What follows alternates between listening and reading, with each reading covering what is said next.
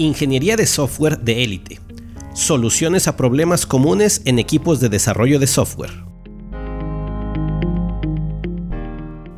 Hoy presentamos síntomas de un mal trabajo de desarrollo.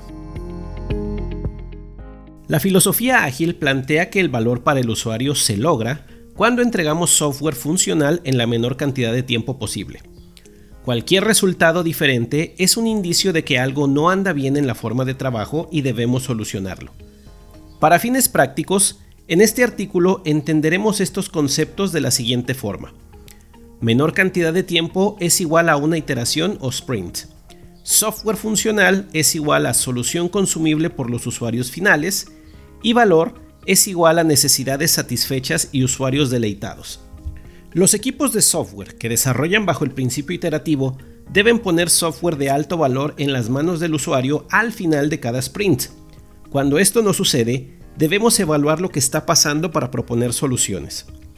El driver de la agilidad, organización del equipo, procura la autonomía y la autodirección de los equipos de software. Es decir, que los equipos acuerden una forma de trabajo que les sirva. Si esto no se realiza adecuadamente, veremos algunos síntomas de un mal trabajo de desarrollo, como los siguientes. Una user story en el plan es demasiado grande para ser fácilmente gestionada y comprendida.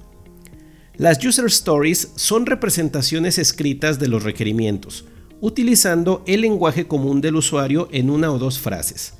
Las user stories deben tener las características INVEST, independientes unas de otras negociables, valoradas por los clientes o usuarios, estimables, pequeñas y testeables.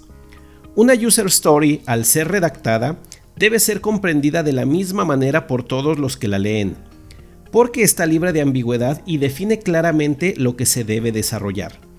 Un ejemplo de una user story con estas características es, como gerente, quiero un reporte para validar las transacciones del día. En este enunciado, encuentras con claridad quién es el usuario que la necesita, qué se debe de desarrollar y la importancia del requerimiento. A partir de ahí, el equipo definirá los criterios de finalización en los que se desarrollará la conversación y los detalles. Por el contrario, si la user story dice, hágase lo necesario para que funcione validar las transacciones, el equipo tendrá que dedicar mucho tiempo a entender lo que se debe hacer, la dimensión de la necesidad y su costo. También tendrá dificultad para pensar en las pruebas que se deben hacer y si están involucrando más requisitos. Si en diferentes sprints encuentras que el equipo consulta constantemente dudas acerca de la misma user story o que cada quien tiene una interpretación diferente, estás presentando este síntoma. Falta de atención a la mitigación de riesgos. Un riesgo es una situación probable que tiene impacto positivo o negativo en el resultado del trabajo. Procuramos maximizar los impactos positivos, por ejemplo, adelantar el trabajo para ganar bonos, y minimizar los negativos, por ejemplo, multas. Normalmente entendemos como riesgo aquello que es negativo y solemos hacer la evaluación de estos solamente. Ahí la primera falla en la atención a riesgos. Algunos riesgos son de bajo impacto, otros catastróficos. Algunos serán inevitables y otros prevenibles. Cuando los equipos no hacen una evaluación de los riesgos para diseñar planes de mitigación o de respuesta para los que son inevitables, solo podrán darse cuenta cuando la situación ya ocurrió y se ha convertido en un problema. Si tus equipos están trabajando sin haber identificado los riesgos del sprint, sin planes de mitigación o respuesta a la crisis y sin responsables de seguimiento, estás presentando este síntoma. No se completa una user story al final de una iteración. El resultado de cada iteración es entregar un producto consumible a los usuarios. Esto significa que todas las user stories planeadas para el sprint fueron completadas e incluidas en la solución. Si alguna falta o quedó incompleta, es que hay algún problema. El siguiente pensamiento no es justificación. Es que en los sprints podemos agregar, quitar o cambiar user stories según las necesidades cambiantes. En Ágil debemos responder al cambio rápidamente, pero no perder de vista el objetivo.